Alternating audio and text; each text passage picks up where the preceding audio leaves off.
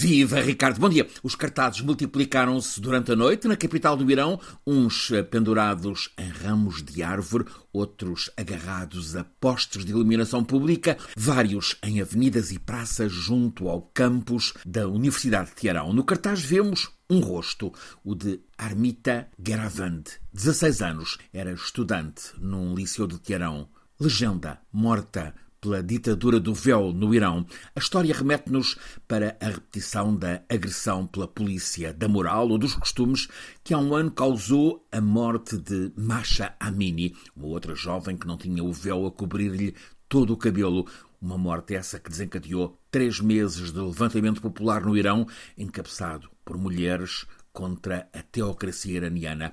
Desta vez, Há imagens. São parciais, mas dão-nos uma parte da história. As imagens são das câmaras de segurança do metro de Teherão e houve alguém do serviço que soube aceder àquelas gravações e passá-las para o exterior. As imagens têm data o dia 1 deste mês de outubro, vemos Armita a entrar numa estação de metro de Teherão. Ela vai ladeada por outras duas raparigas, soube-se, entretanto, que colegas do liceu. Ora, sendo imagens captadas na capital iraniana, há um facto que chama a atenção. Elas têm o cabelo solto, sem véu a cobri-lo. Vemo-las, as três amigas, a entrar no átrio da Gare, depois a descer as escadas, chegam à plataforma e entram numa carruagem do comboio. Cerca de um minuto depois, vemos que uma das três raparigas, é Armita, é retirada da carruagem em braços e deitada no chão da plataforma.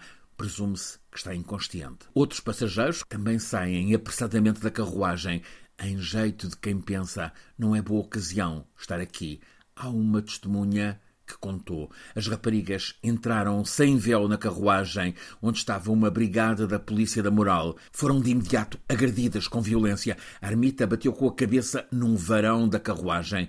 Perdeu os sentidos. Foi levada ao hospital. Diagnosticaram-lhe traumatismo craniano grave. Ficou internada.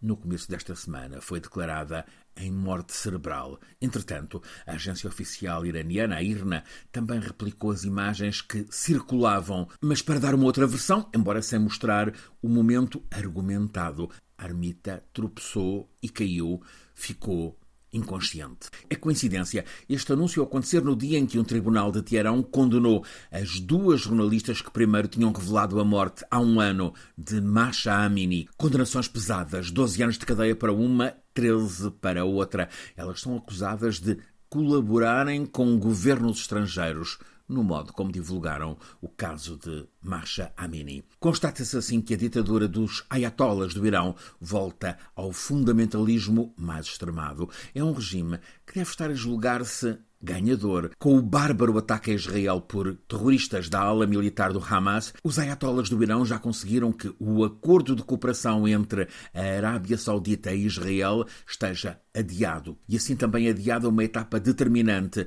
para a inédita estabilização económica da região, como tanto interessa a Israel. O Irão também consegue que o mundo islâmico, Turquia incluída, volte a afastar-se de Israel pelo caráter desproporcionado da vingança. O regime iraniano, aparentemente à distância, está a ganhar o que pretende na frente externa, mas volta a ter contestação interna com um cadáver ao mesmo tempo incômodo e ameaçador, o de Armita Geravand, uma outra Masha Amini, um ano depois.